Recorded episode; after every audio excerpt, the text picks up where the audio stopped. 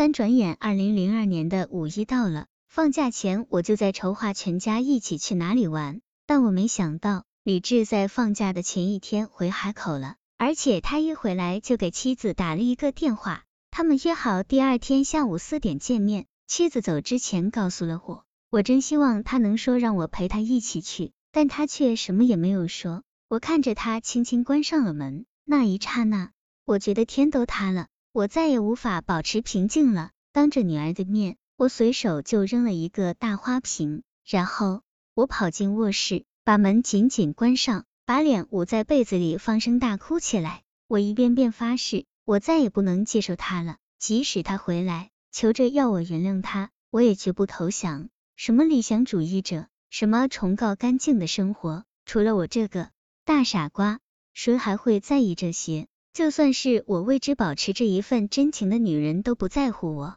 那么我凭什么还要继续坚持？狂怒之中，我卷门而去。那个晚上，我在一家娱乐城待到了半夜，我的身边坐满了乱七八糟的小姐，我肆意的羞辱他们，骂他们是贱货。我把我生命中最丑恶的一面肆无忌惮的暴露了出来，并且感到了无比的快意。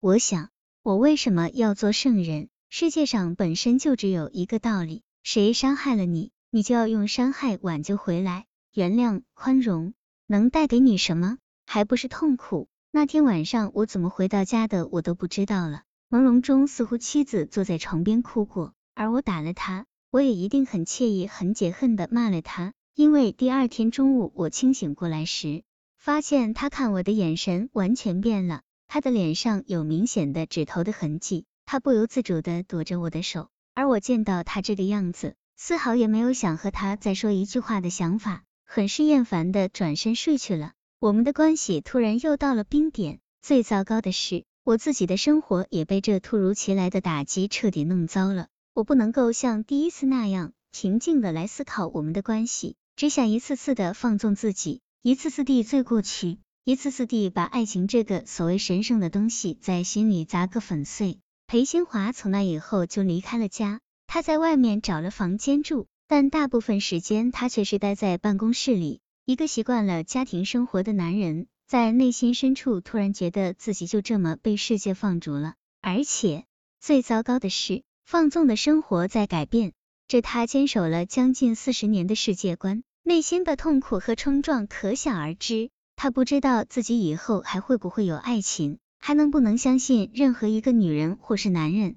因为这些混乱的思想，他的工作和健康程度与日俱下了。终于，两个月以后，我病倒了，全身无力，注意力严重的不能集中，晚上失眠，没有食欲。我给妻子打了一个简单的电话。一个人去了三亚，几乎是我到的当天，我就接到了他的信。我没有想到他会给我来信，但由婉勇回到空荡荡的房间，听着电视机的声音，我还是忍不住把它打开了。他没有提一句他和李志五一见面的事情，而只是说希望我能好好养身体。他说他很内疚，因为自己害了家庭，害了孩子，害了两个男人，两个男人。我看着信。心里冷笑，这两个男人不知道哪个是真正的傻瓜。信很短，我看完就揉起来扔了。第二天下楼去餐厅吃早餐时，服务员又给我拿了一封信，还是妻子寄来的。信仍然很短，似乎该道歉的他已经说完了。这信里写的是他上班时发生的鸡毛蒜皮的小事情，后面加了一句女儿的问候。从那以后，每天早上我都能收到他的信，每封信都不长。简直就像是日记，写的都是头一天发生的小事情，有时是孩子的，有时候是他的。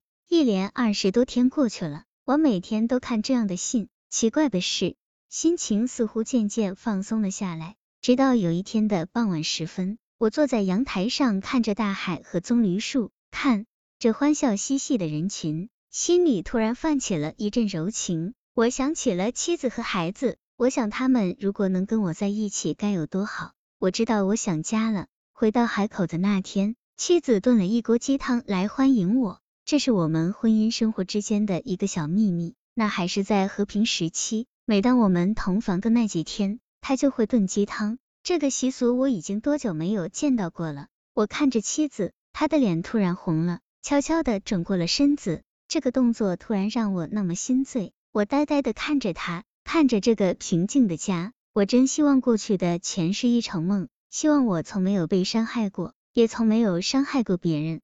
我不知道我要告别的是什么，而我渴望留下来的又是什么？婚姻生活正像漫长的人生，几多曲折，几多无奈，更有几多的惆怅。然而我的家仍然在这里，它是一片雪花，曾被我紧握在手中。即使融化成水，融化成汗，融化成泪，融化成血，它依然会成为我唇上的吻和妻子脸庞轻轻飘落的发丝。我不能没有他们。尽管十年的光阴成了一道如诗的泪水，但那些细节，那些似水一般纠缠我的睡梦，那些年轻时曾看过的闲云，早已经变成了我生命中燃烧的火苗。它让我不能超出手，即使片刻。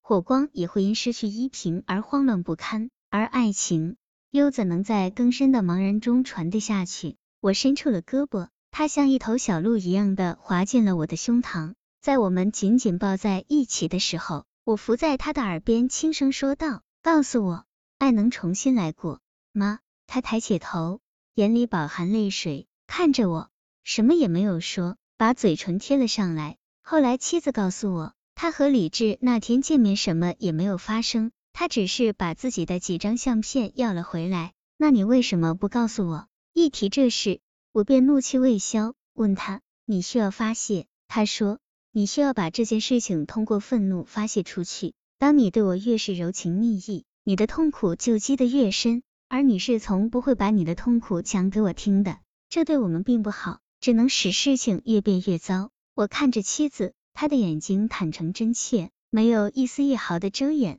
他看着我，充满了母性的关怀，这让我震惊和感动。因为他并不知道，这个瞬间，他在我的心里已经从小女孩变成了一个成熟的、能与我同舟共济的女人。也许，我们的爱情在这一刻才真正成熟了。裴新华的话，经过了这件事，我开始相信，和人的成长一样。情感的成熟一样，要付出疼痛的代价。我突然不再羡慕以前我看上去觉得很完美的那些人了。我知道，和我一样，所有人的真实的生活都是艰难的，而且他藏匿着最本来的面目，根本不是你平时想象的样子。